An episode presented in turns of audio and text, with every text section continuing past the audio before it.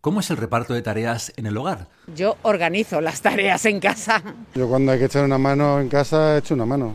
Ayudo un poco. Ayudar a lo que pueda con ella. Le ayudo lo que pueda, lo que me diga.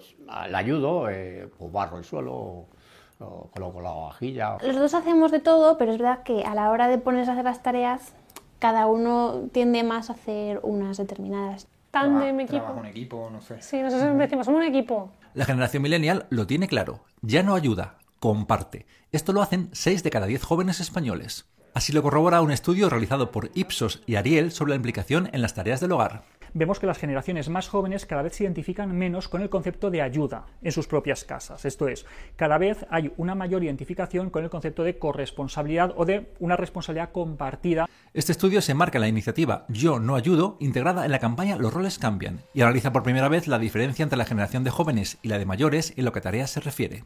Es verdad que vemos una evolución positiva dentro del grupo que llamemos millennials, que comparten mucho más que las generaciones anteriores, pero aún así no es suficiente. Urge un cambio de percepción de que las mujeres hacen mejor ciertas tareas. Con los niños yo desde luego creo que se nos da mejor manejarlos a nosotras. Pero en la generación de mi madre sí que se ha visto el la mujer es la que lo hace y el hombre si tiene tiempo ayuda.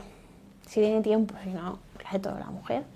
Y en nuestra generación yo lo que veo es que se comparten las, las tareas. Ambos trabajan, ambos dedican tiempo a la casa y ambos descansan. A pesar de todo, sigue existiendo la percepción entre algunos jóvenes de 20 a 35 años de que ciertas tareas se les da mejor a las mujeres. Creo que sí, que sí hay. Por ejemplo, yo la ropa a él no se le da bien, la ropa no la toca. Yo pongo la lavadora, claro, yo separo lo que es clarito, lo que es oscuro y tal, porque él yo creo que no, no yo creo que no sabría ni poner la lavadora el grueso de las labores, sobre todo las labores cotidianas, las labores sostenidas, como pueda ser la colada, como pueda ser tender la ropa, como pueda ser limpiar la casa, están muy feminizadas. No hemos nacido sabiendo poner una lavadora, obviamente. Creo que lo hemos visto más en la tele, en, la cultura y en la educación, que sigue calando que tenemos capacidades especiales para este tipo de cosas. Me parece muy mal, o sea, nadie nace con... La mujer no nace con una habilidad especial para plancharse. La sociedad cambia, pero queda camino por recorrer. Según los expertos, el ejemplo en casa y la educación en el reparto igualitario de roles son fundamentales para seguir avanzando. Yo veo que se ayudan más ahora mutuamente. Adri plancha, se plancha las camisas, mi yerno, hace de todo. Mm, no concibo que hoy en día eh, siendo como son las cosas, además de que ella también trabaje, tenga que llegar a casa y preocuparse de todo.